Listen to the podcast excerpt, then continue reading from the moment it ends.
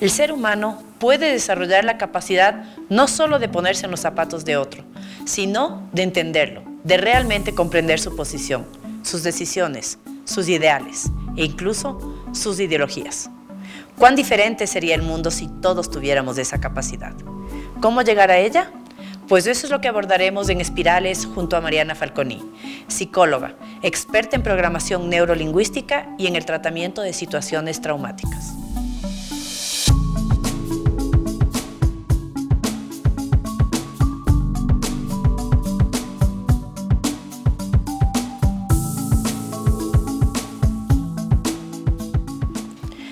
Mariana, ¿por qué a los seres humanos se nos hace tan difícil entender al otro? ¿Por qué muchas veces no somos capaces de ponernos en el lugar de los demás? Porque básicamente habitamos en nuestra propia cabeza siempre. Y esto es la capacidad de pensar y de sentir y de creer solo desde nosotros. Entonces, crecemos como gente normal, eh, pudiendo decodificar el mundo de una manera absolutamente natural desde lo que cada uno de nosotros ve o siente o cree. Entonces, movilizarnos desde la mirada del propio ombligo, alzar la cabeza y mirar que hay un otro al frente, implica un desarrollo de conciencia completamente distinto. De esta conciencia de que el otro está presente y de que no eres tú, de que es un otro que está ahí que puede pensar, creer y sentir una cosa distinta a la tuya. Eso sería como un narcisismo, cuando solamente te ves a ti como único habitante del, del mundo? Creo que es como una posición más bien básica de desarrollo, como más bien una inmadurez eh, de conciencia, si quieres, más que un narcisismo, porque es como una elementalidad en función de las necesidades. Yo soy y creo lo que siento y pienso, o lo que necesito. Entonces, hasta ahí llega el mundo. Cuando empiezo a pensar que este otro que está ahí sentado puede creer una cosa distinta que la mía, ya estoy incluyendo a este otro ser que está frente y que estoy desarrollando mi habilidad y mi capacidad de ser social. Entonces esto ya es un nivel de evolución un poco distinta en mi maduración eh, social, en mi maduración emocional, en mi maduración vincular. ¿Cuál es el verdadero concepto de sentir compasión por el otro? ¿Cómo sentir con el otro? Creo que tengo una concepción simple y es em, tener esta capacidad de mirarle, de sentirle, de mm, darle un espacio de vida, ¿sí? Porque también se manipula tanto la idea de sentir con o sentir por, y es simplemente aceptar que el otro está ahí y que este otro es un otro en plenitud de conciencia y en plenitud de decisión y en plenitud de derecho. Creo que esa es la em, definición más simple de compasión, aceptar que el otro está y que el otro es. Que el otro puede ser lo y que... puede ser lo que desee ser o lo que necesite ser, ¿no? Y cómo el, el, entender esto, el practicar esto y el tomar conciencia puede cambiar mi forma de vivir. Porque creo que es la vivencia de la paz cotidiana. En la medida en la que tu espacio, o sea, la famosa cosa de que tu metro cuadrado acaba y empieza el metro cuadrado del otro, que no es tan cierto, Em, porque necesariamente yo quiero que mi metro se meta un poquito en la frontera del otro, genera la situación de la paz cotidiana. puedes hacerte cargo de ti, puedes sentir por ti, puedes decidir por ti exactamente el otro. Entonces, imagínate la situación maravillosa que podríamos crear, ¿cierto? Esa invasión, digamos, de querer mm, ocupar un mm. poquito del metro cuadrado del otro, mm. eh, ¿podría verse como una necesidad de control o de dominio o de generar influencia en otras personas que tiene el ser humano también? Externamente probablemente. Internamente es una profunda muestra de inmadurez, de baja autoestimación, porque si alguien necesita colonizar un espacio, es que no tiene la conciencia de dónde termina el suyo y cuáles son sus reales fortalezas y cuáles son sus reales recursos y cuáles son las oportunidades que podría generar, porque en ese nivel ya te conviertes en una amenaza. Entonces, externamente sí, ves a alguien invasivo que quiere ocupar el espacio del otro y dices, la persona tan maravillosa, además tan premiada por la cultura. Esta gente que está así como dispuesta a comerse el mundo, el tigre o la tigresa de turno. Entonces, porque más bien la gente mesurada, cuidadosa, no está tan bien vista ni premiada por la cultura. Entonces, más allá de ser un invasor, creo que es un alguien profundamente mm, mm, sin conciencia de sus propias capacidades y de inmadurez absoluta de, vivencia, ¿no? de, estancamiento más bien. ¿Y cómo se puede interpretar esa necesidad que, que existe de que yo quiero influenciarle, yo quiero cambiarle, hay algo que me molesta en la otra persona sobre lo cual yo quiero influir? Tenemos este mm, término que es también súper popularizado y no asumido, el término del empoderamiento. Cuando sabes exactamente tu poder personal, podrías entender que el otro tiene un poder personal y que puedes co-crear una realidad. O sea, que el salto cuántico realmente para lograr que hagamos juntos las cosas no es imponer lo que yo quiero, ni es torcerte el brazo, mm, ni física ni mentalmente, para que tú hagas lo que yo quisiera que hicieras, sino facilitar las condiciones para que quieras eh, aceptar el proyecto, para que puedas ser convocado, para que te sientas invitado, para que te sientas parte de. Entonces, esta diferencia entre imponer, manipular, eh, crear esta relación de poder-subordinación, a la posibilidad de co-crear una realidad compartida, realmente es un salto evolutivo. Y sería más, tanto más fácil que quieras pertenecer al mundo del otro también. Allí hay una definición lindísima de un líder que me encanta, que es el doctor Robert Dills. Él dice que el líder es la persona que crea un mundo en el que el otro quiere pertenecer. Entonces, creo que esa podría ser casi como la, la ambición utópica al menos. ¿no? Mm.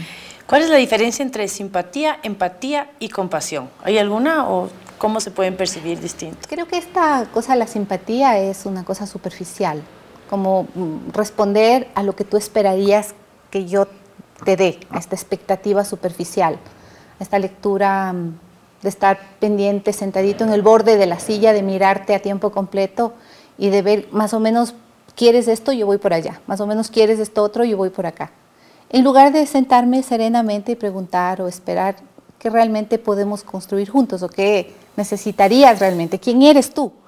Si yo puedo responder a quién eres tú, estaría siendo empático. Si quiero alfombrarte el mundo o llenarte de espinas, estaría siendo simpático o estaría siendo invasivo, ¿no es cierto?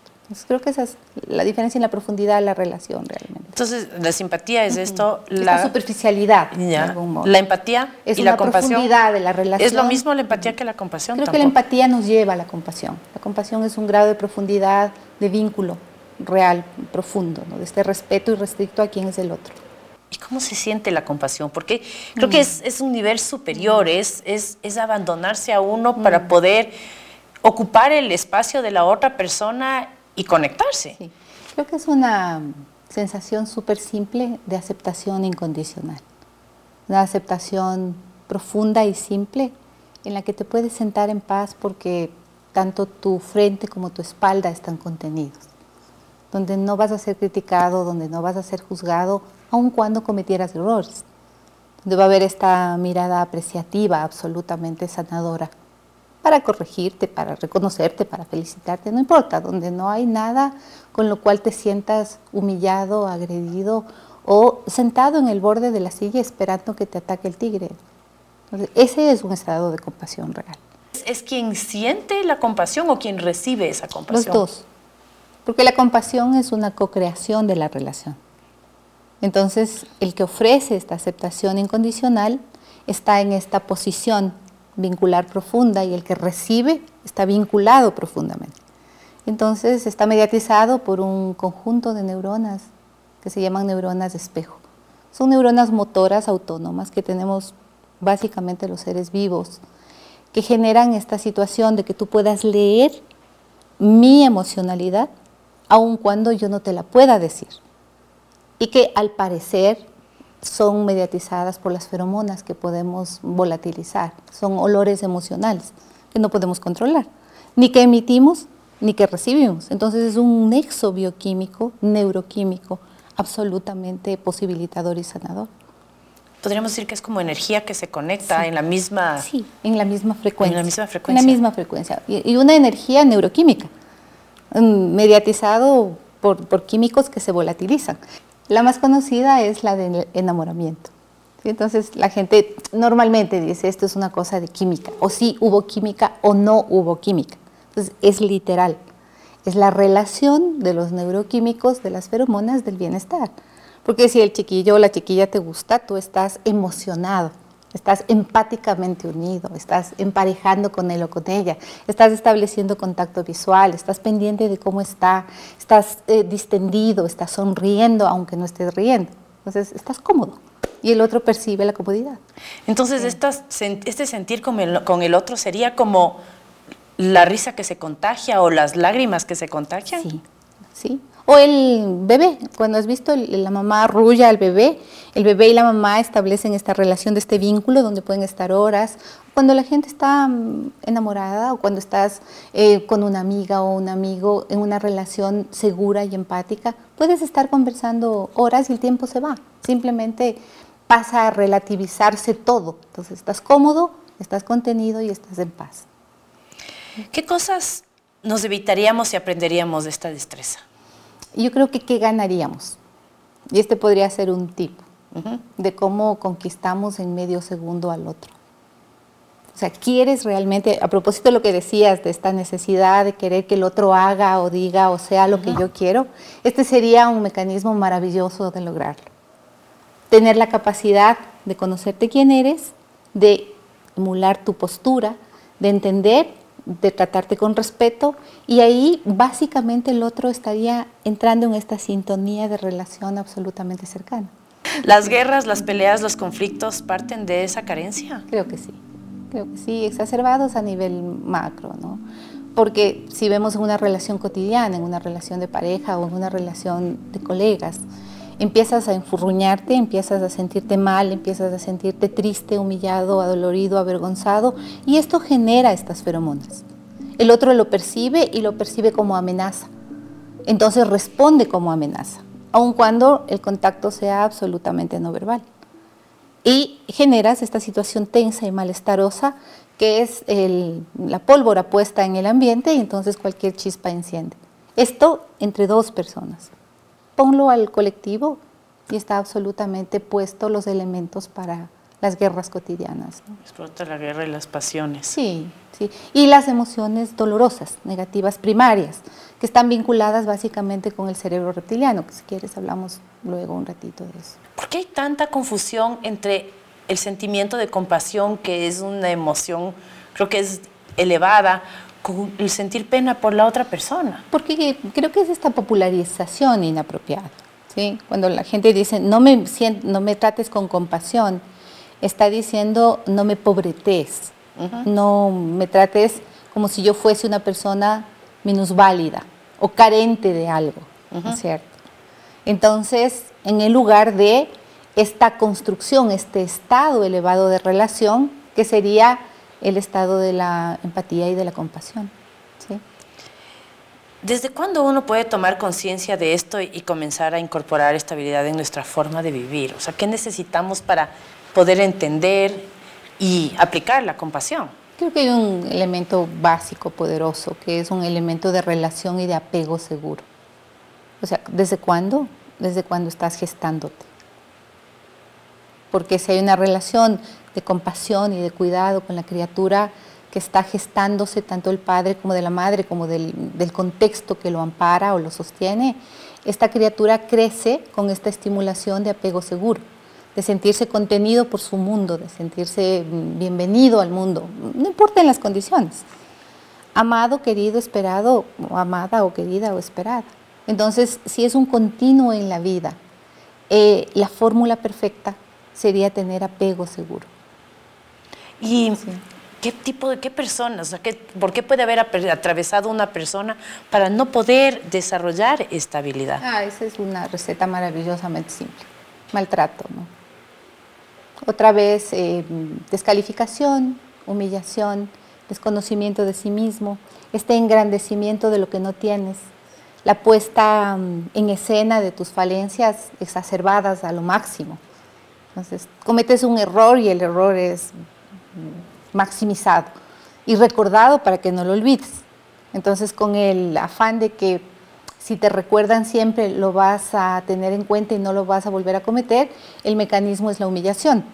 Entonces, la humillación es eh, la receta perfecta para disminuir tus capacidades para frenar esta capacidad de estar vinculado con el otro y para que puedas construirte en un ser absolutamente limitado y no desarrollado. Eso en un inicio por alguien más. Luego es algo que uno se autoinflige claro, permanentemente. Porque el cerebro es maravilloso, pues. O sea, te lo dicen, lo crees y lo creas. Hay esta anécdota simple, no sé si es tan real, probablemente cierta, de que a estos elefantes de circo, cuando los cogían de bebés, se amarraban con estos grilletes y estas cadenas grandes, ¿no es cierto? Y el bebé trataba de sacar la cadena haciendo un montón de esfuerzo y se daba cuenta que no podía. Y después de adulto ya no intenta. Entonces la construcción de las creencias limitantes sobre quién no eres es una relación creada en función de una relación emocional significativa. Y, porque empieza siendo un ser vincular. Siempre hay un alguien que está cerca tuyo, te quiera o no. Entonces este alguien te dice quién eres, y sobre todo quién no eres. Un niño o una niña no tiene la capacidad para debatir esto y para no creer. Un niño se lo cree entero y lo actúa.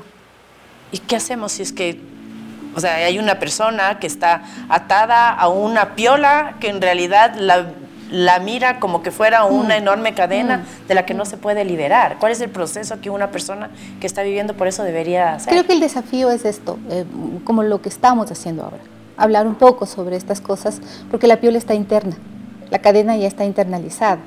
Ya es lo que tú ves dentro de ti mismo, lo que tú sientes dentro de ti mismo y por lo tanto lo que tú construyes en las conductas cotidianas. Entonces cuando empiezas a desafiar esta construcción de realidad de la que hablábamos al inicio, em, tienes la posibilidad de empezar a mirar puertas y ventanas distintas. Eh, probablemente no eres todo lo que te han dicho que no eres. A lo mejor sí hay alguna cosa chiquita de tus recursos, de tus habilidades, que pueden desafiar esta construcción de estas afirmaciones absolutamente poderosas que están ahí dentro tuyo, como estas creencias limitantes, para construir esta mirada apreciativa de ti mismo, esta mirada posibilitadora de ti mismo.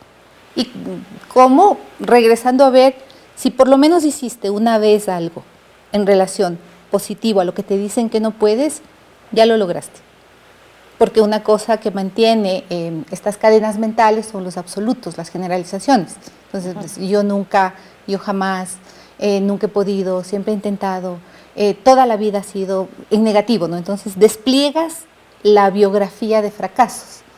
Si frente a esto podrías desplegar una memoria de éxito, ya tendrías la posibilidad de contrastarlo. Sería una reprogramación. Una reprogramación. Y el cerebro reptiliano, ahora sí. ¿cómo, ahora sí, ahora sí, ¿cómo funciona? Reptiliano, sí. Entonces, ah, mm, trabajamos en estas estructuras cerebrales, ¿no es cierto? Tenemos la corteza cerebral, sería la parte externa, evolutivamente la, la más nueva en desarrollo, que se encarga del trabajo sobre la conciencia, la atención, las sensopercepciones, es decir, las funciones intelectuales superiores. Tenemos toda una parte de un cerebro medio, que es el cerebro emocional, y tenemos toda una parte del cerebro antiguo, que es el cerebro reptiliano. Entonces, este cerebro reptiliano tiene una función fundamental en relación a la construcción y a la relación y al vínculo último. Es el cerebro que reacciona con, frente al ataque y frente a la huida. Cuando recibe la sensación de amenaza, este cerebro activa este mecanismo de escapar, no de atacar, porque el cerebro está dispuesto a mantenerse con vida a costa de lo que fuera. Entonces, si no le sirve el escapar, ataca de vida o muerte. Si no le sirve el escapar ni atacar, congela la experiencia dolorosa y traumática. Entonces allí es donde se almacenan estas creencias limitantes de lo que te dijeron que no eras, empaquetados en la caja negra donde nadie sabe que está y está allí, actuando como semillas radioactivas que generan todos los síntomas que a la final emergen a la parte emocional y a la parte intelectual. Porque el cerebro funciona, o sea, esta división es didáctica, se entiende, ¿no? A la final funciona como un todo, como un algoritmo continuo a tiempo completo. ¿No sería como, esto es la parte de la sobrevivencia? La parte de la sobrevivencia. La que se encarga de mantenerme, mantenerme vivo. Sí, y con esta parte nos vinculamos cuando somos chiquitos o cuando tenemos esta relación de poder-subordinación.